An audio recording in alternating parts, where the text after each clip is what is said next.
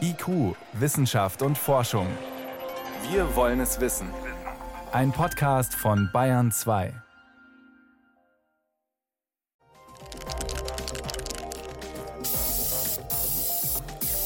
Imprägniersprays können nützlich sein, manche von ihnen sind aber auch gesundheitsschädlich. Sogenannte fluorierte Kohlenwasserstoffe finden sich auf Jacken, Kaffeebechern, Schuhen und auch im Blut vieler Kinder. Mehr dazu später. Vorher geht es um die Frage, welches Ziel haben China, die USA und die Vereinigten Arabischen Emirate gemeinsam? Antworten gibt's hier. Herzlich willkommen. Wissenschaft auf Bayern 2 entdecken. Heute mit Birgit Magira. Die Sterne stehen gerade äußerst günstig, besser gesagt die Planeten. Erde und Mars. Die beiden stehen so günstig zueinander, dass der Weg gerade kurz ist. Bei einem erfolgreichen Start würde man nur sieben Monate brauchen bis zum roten Planeten. Gleich mehrere Mars-Missionen sind oder waren für die nächste Zeit deshalb geplant.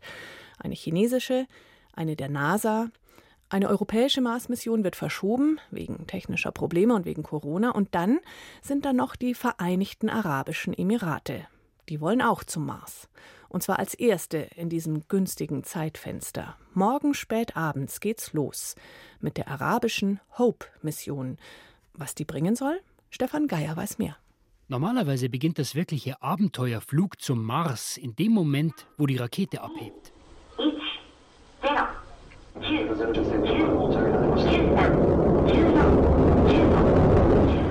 Und so wäre es wohl auch bei der arabischen Hauptmission gewesen.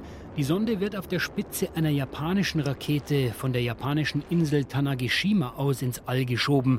Doch dorthin musste sie natürlich erst einmal transportiert werden. Zunächst per Flugzeug, dann per LKW und schließlich per Schiff. Dummerweise genau in den Wochen, in denen die Corona-Pandemie die ganze Welt erobert hat. Das hat einiges durcheinandergewirbelt, sagt Sarah Al-Amiri, Staatsministerin für Wissenschaft der Vereinigten Arabischen Emirate und wissenschaftliche Leiterin der Mission. Allein schon mal, dass wir Notfallteams hier in Dubai haben mussten, die nicht nach Japan reisen. Das war nicht geplant. Nur für den Fall, dass etwas auf der Insel passiert und wir ein Backup-Team schicken müssen. Das war schon spannend, weil wir alles neu planen mussten. Für den Regierungsberater Alexander McNabb war es ein logistischer Albtraum. McNabb begleitet die arabische Mars-Mission für das in Dubai ansässige Zukunftsministerium. Aber letztendlich haben sie es geschafft, allen Hindernissen zum Trotz. Jetzt sitzt die Mars-Sonde in der Spitze der japanischen Rakete, bereit zum Start morgen Nacht. Das ist auch insofern besonders, weil die Vereinigten Arabischen Emirate, kurz VAE, nicht die einzigen sind, die das aktuelle Zeitfenster für Mars-Missionen nutzen wollen. Die Europäer sind mit ihrer ExoMars-Mission an technischen Problemen und Corona-bedingten Lieferschwierigkeiten gescheitert. China will in einer guten Woche starten und die amerikanische NASA hat ihre Mission immer wieder verschoben. Probleme mit der Rakete. Geplanter Start momentan 30. Juli. Die VAE werden also, wenn der Start klappt, die Ersten sein. Sie werden vorausfliegen. Sarah Al-Amiri. Ich bin sehr aufgeregt und auch ziemlich nervös. Das ist unsere erste Mission und eine gigantische Herausforderung für das ganze Team. Wir freuen uns sehr auf den Start. Für mich ist der wissenschaftliche Teil aber noch spannender. Wenn wir im Februar am Mars ankommen, wissenschaftliche Daten erheben und analysieren. Bis Februar, gut sieben Monate muss die Sonde fliegen, bis sie unseren Nachbarplaneten erreicht, fast 500 Millionen Kilometer weit. Und auch dann ist das Ziel noch nicht erreicht. Nicht umsonst haben die Ingenieure die Sonde Hope getauft, also Hoffnung. Wenn auch nur ein Fehler passiert, kracht sie auf die Oberfläche des Mars oder sie fliegt am Mars vorbei, sagt Omran Sharaf, der Missionsleiter am Mohammed bin Rashid Space Center in Dubai. Any mistake will crash on the surface of Mars or we, we will basically skip Mars. Hope ist eine Sonde, ein Satellit, der den Mars umkreisen wird. Denn dort in den Umlaufbahnen stecken spannende Puzzleteile, um den Mars besser zu verstehen und damit unseren eigenen Planeten, die Erde. We are part of the same solar system. Wir sind ja Teil des gleichen Sonnensystems. Wir glauben, dass der Mars vor Milliarden Jahren eine Atmosphäre hatte wie die Erde. Irgendwas ist aber passiert und er hat sie verloren. Dadurch ist er ein toter Planet geworden. Wenn wir den Mars besser verstehen, können wir auch etwas über unsere Erde lernen. Nur ein kleiner Rest der frühen Atmosphäre ist heute noch da. Es geht bei der Mission also einfach gesagt um das Wetter auf dem Mars und darum herauszufinden, wie es sich verändert. Eine Art mittelfristige Wettervorhersage. Dafür ist die Hope-Sonde vollgestopft mit Technik. Während die nächste US-amerikanische Mission auf der Oberfläche des Mars nach Spuren von vergangenem Leben sucht, wird Hope zwischen 20 und 40.000 Kilometern Höhe die unterschiedlichen Schichten der Marsatmosphäre durchpflügen. Mehrere Kameras sollen kontinuierlich Bilder machen. Sarah Al-Amiri, die wissenschaftliche Leiterin der Mission. So the Hope Mars mission is looking primarily at the atmosphere of Mars. Die Hope-Mission konzentriert sich auf die Atmosphäre des Mars. Sie soll eine Lücke schließen.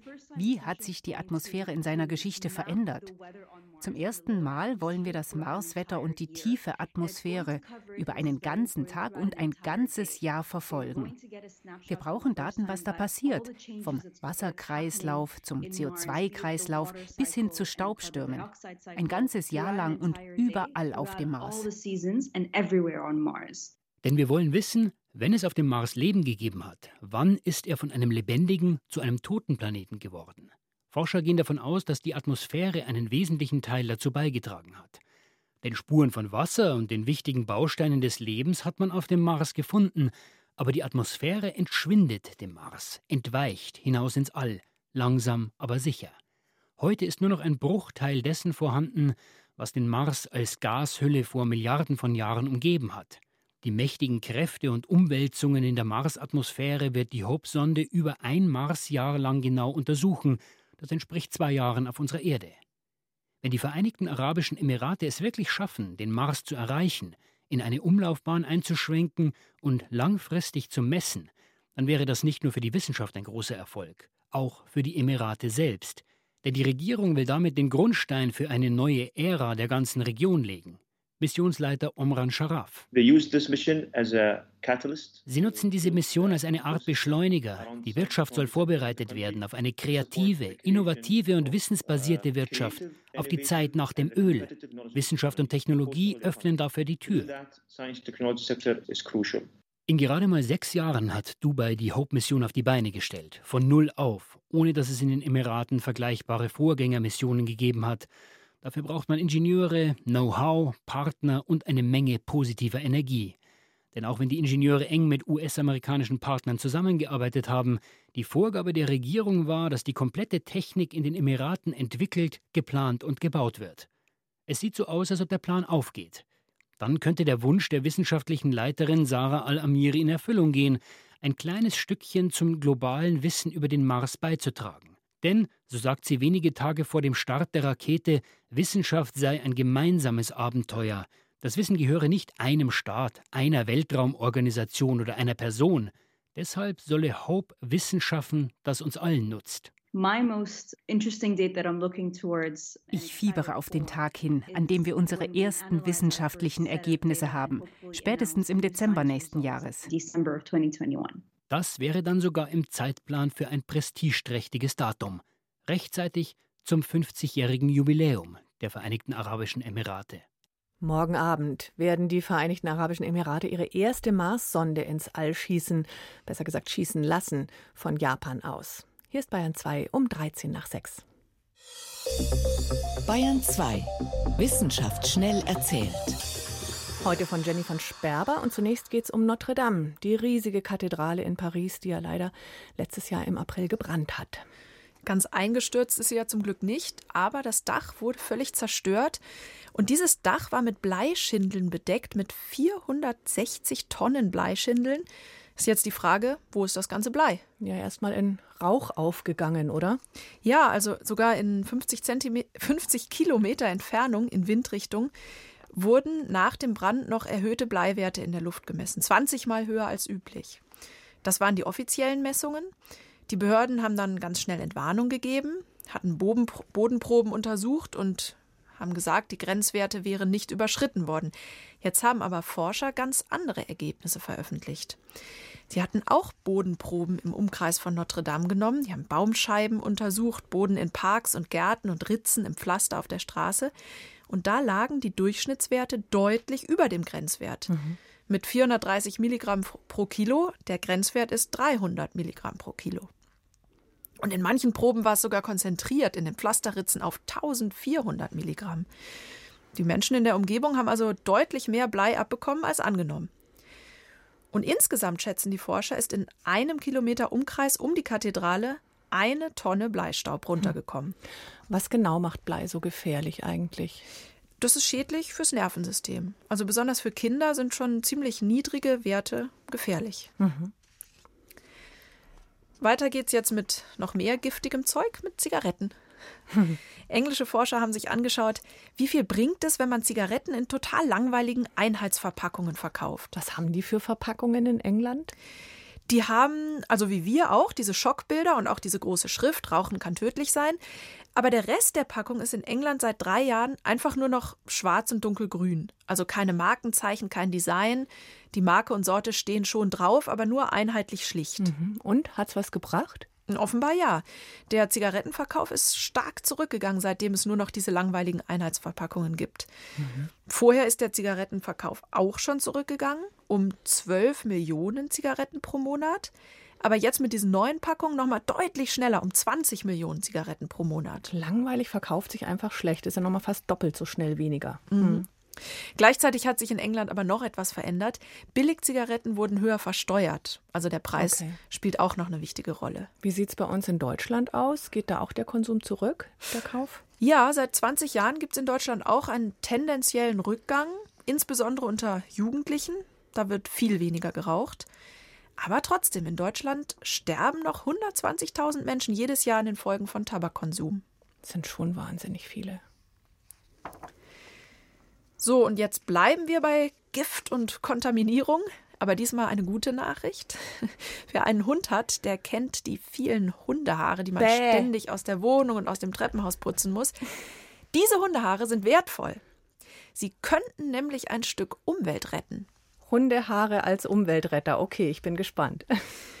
Forscher haben jetzt verglichen, welche Materialien sich besonders gut eignen, um eine Ölverschmutzung zu säubern. Dazu nimmt man klassischerweise Polypropylen, das ist ein Kunststoff. Aber es wird immer mal wieder versucht, nachhaltigere Materialien zu finden, damit bei so einer Ölpestsäuberung nicht so wahnsinnig viel Plastikmüll anfällt. Und da haben australische Forscher jetzt verschiedene Materialien auf verschiedenen Landoberflächen getestet. Und zwar Torfmoos, Hundefell und Menschenhaare. Und die Hundehaare haben am besten funktioniert. Ja, Menschenhaare Krass. waren auch gut. Aber die Hundehaare könnten eine besonders gute Öko-Variante sein, um Ölverschmutzungen auf dem Land zu reinigen.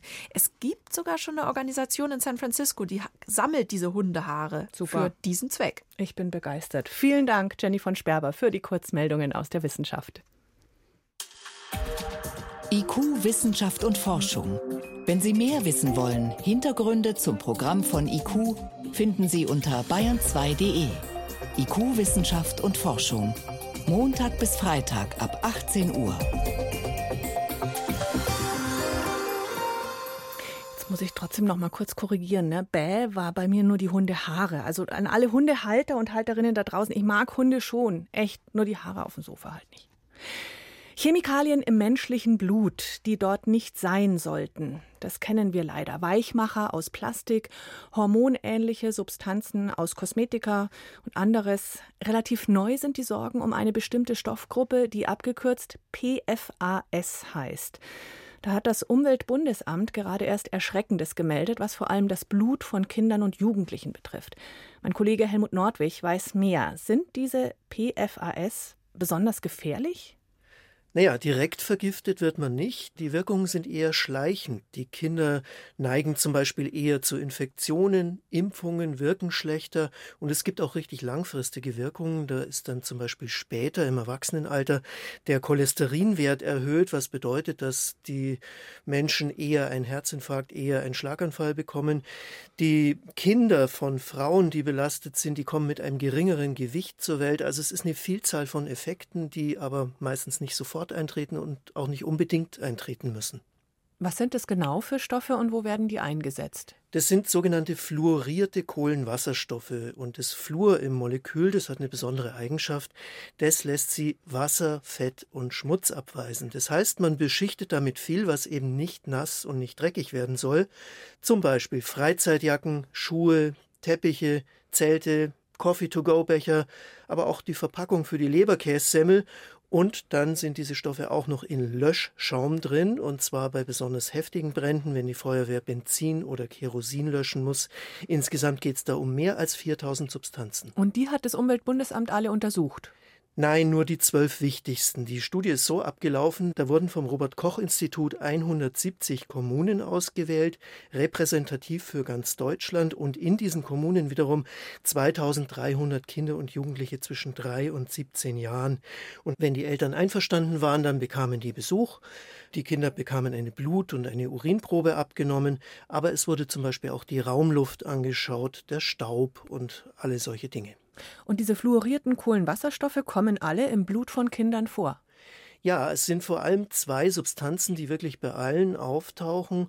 Die haben die Kürzel PFOS und PFOA. Das sind Stoffe, die zum Imprägnieren verwendet werden.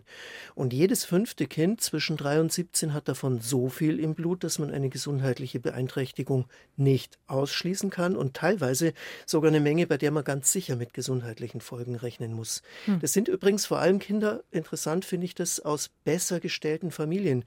Vielleicht, weil dort eben richtig heftige Imprägniermittel verwendet werden. In einfachen ist es nämlich gar nicht drin. Man kann sich mhm. da orientieren an der Zeitschrift Ökotest, ist auch auf der Verpackung aufgedruckt, ob das ein gutes Produkt ist oder nicht. Mhm. Das heißt, worauf genau sollte man verzichten? Gibt es Alternativen? Ja, also für die Outdoor-Kleidung, da gibt es zum Beispiel auch eine Beschichtung aus Wachs, die wird noch erprobt, ist nicht ganz so wirksam, aber vielleicht braucht man das ja eben auch nicht immer.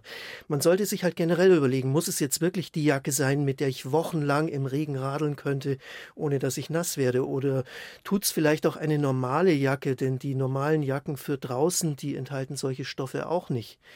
Wie oft muss ich Schuhe zum Beispiel imprägnieren? Wie oft muss ich den Teppich schäumen? Hm. Kann ich vielleicht meinen Kaffee im eigenen Pott holen? Das sind alles wichtige Dinge, denn sonst kann man diesen Chemikalien praktisch gar nicht entkommen. Die sind einfach überall in der Luft, im Boden und für Kinder auch relevant in der Muttermilch. Und noch eine Frage, muss man das nicht alles verbieten? Ja, die zwei wichtigsten sind sogar verboten. Im Prinzip jedenfalls seit 2019 nach dem sogenannten Stockholmer Protokoll. Da gibt es aber eine Übergangsfrist bis 2025. Und in Europa, da sind die nach einer anderen Chemikalienrichtlinie schon länger eingeschränkt und nur für ganz bestimmte Anwendungen erlaubt. Schutzkleidung zum Beispiel, Löschmittel für Raffineriebrände und solche extremen Dinge. Eine dieser Substanzen darf seit diesem Monat in der EU auch gar nicht mehr hergestellt werden. Und tatsächlich beobachten die Forschenden auch, dass die Menge im Blut in den letzten Jahren schon zurückgeht. Das heißt, da sind wir eigentlich schon auf einem guten Weg. Ja, noch nicht ganz. Denn erstens sind diese Substanzen extrem langlebig. Das ist eigentlich ursprünglich auch der Grund gewesen, dass sie verboten wurden. Die bleiben praktisch ewig in der Umwelt. Und zweitens ersetzt die Industrie verbotene Stoffe immer durch andere.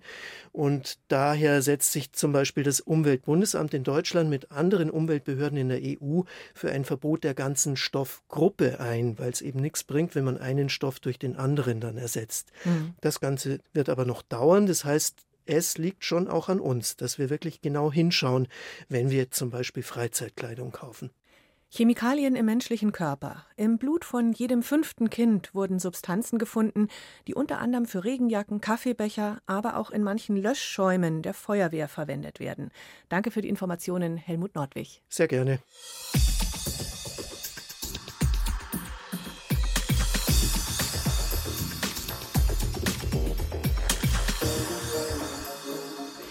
Unter Schockfotos hat man sich bis vor kurzem noch irgendwas besonders Blutiges vorgestellt. Heutzutage sind auf schockierenden Fotos oft einfach viele Menschen zu sehen, dicht gedrängt und ohne Mund- und Nasenschutz, die in einer gemeinsamen Aerosol- und Tröpfchenwolke baden.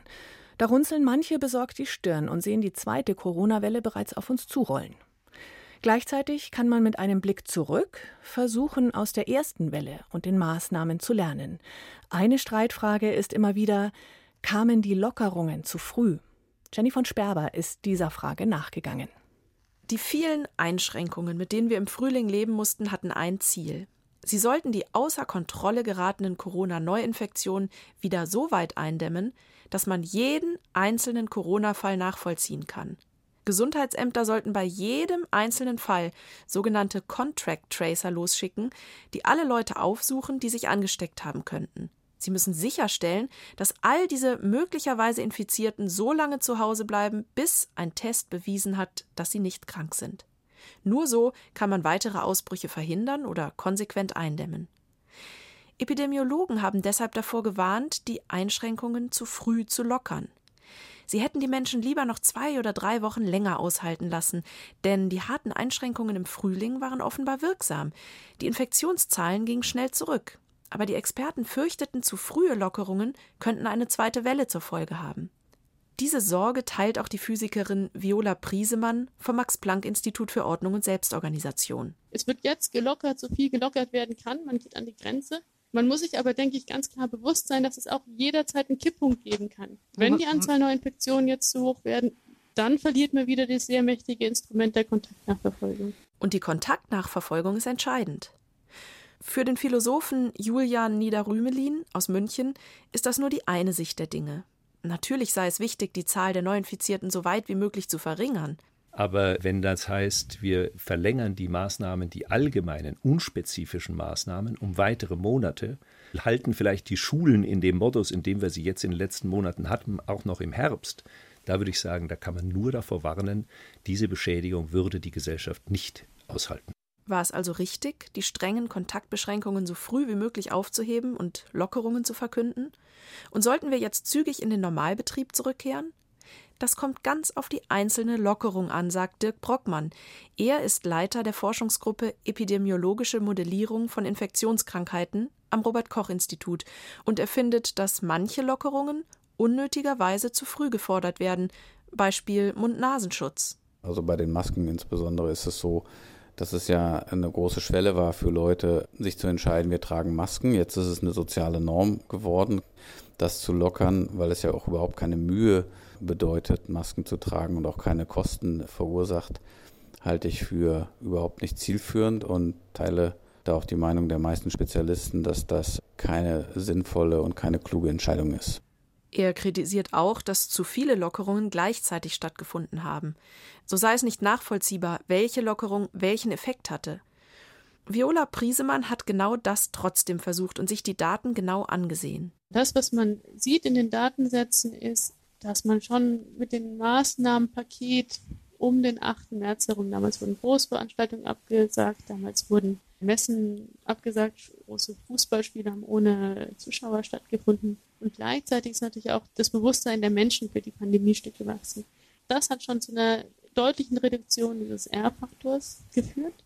Der R-Faktor besagt, wie viele Menschen ein Infizierter ansteckt. Und eine Reduktion des R-Faktors heißt also, dass ein infizierter Mensch nach den ersten Einschränkungen Anfang März im Durchschnitt immer weniger weitere Menschen angesteckt hat. Eine Woche später gab es noch ein Maßnahmenpaket. Schulen, Kitas und Geschäfte wurden geschlossen. Und auch das führte offenbar dazu, dass dieser R-Faktor weiter sank. Aber erst als die Kontaktsperre angekündigt wurde, nach dem 23. März, sieht Priesemann den entscheidenden Wert R deutlich unter 1 fallen. Und erst dann konnten die Fallzahlen so weit sinken, dass man einzelne Fälle wieder nachverfolgen konnte. Viola Priesemann ist sehr vorsichtig mit kausalen Schlüssen, aber es sieht danach aus, dass die Kontaktbeschränkungen und die anderen Maßnahmen erfolgreich waren. Julian Niederrümelin findet trotzdem, dass es nicht sehr gut gelaufen ist. Er mahnt, die Maßnahmen sollten viel spezifischer werden. Beispiel Pflegeheime. Wir haben in Deutschland ein Prozent in Pflege. 60 Prozent aller Todesfälle sind aus Pflegeheimen oder in ambulanter Pflege. Das geht auf keinen Fall. Wie kann es sein, dass dort massenhaft Infektionen sich ausbreiten? Anstatt darüber zu streiten, ob die Lockerungen ganz allgemein zu früh kamen, sollten wir lieber spezifische Konzepte entwickeln, wie wir Ansteckungen verhindern und wie wir die Schwächsten schützen können, ohne die ganze Gesellschaft wieder so sehr zu belasten. Kamen die Lockerungen der Corona-Maßnahmen zu früh und was kann man daraus lernen für den weiteren Umgang mit der Pandemie? Wenn Sie im Detail informiert bleiben wollen zum Thema Corona, eine gute Adresse im Netz ist br.de/slash wissen. Da finden Sie Aktuelles dazu, übersichtlich sortiert und gut recherchiert. Danke fürs Zuhören bei IQ Wissenschaft und Forschung, sagt Birgit Magira.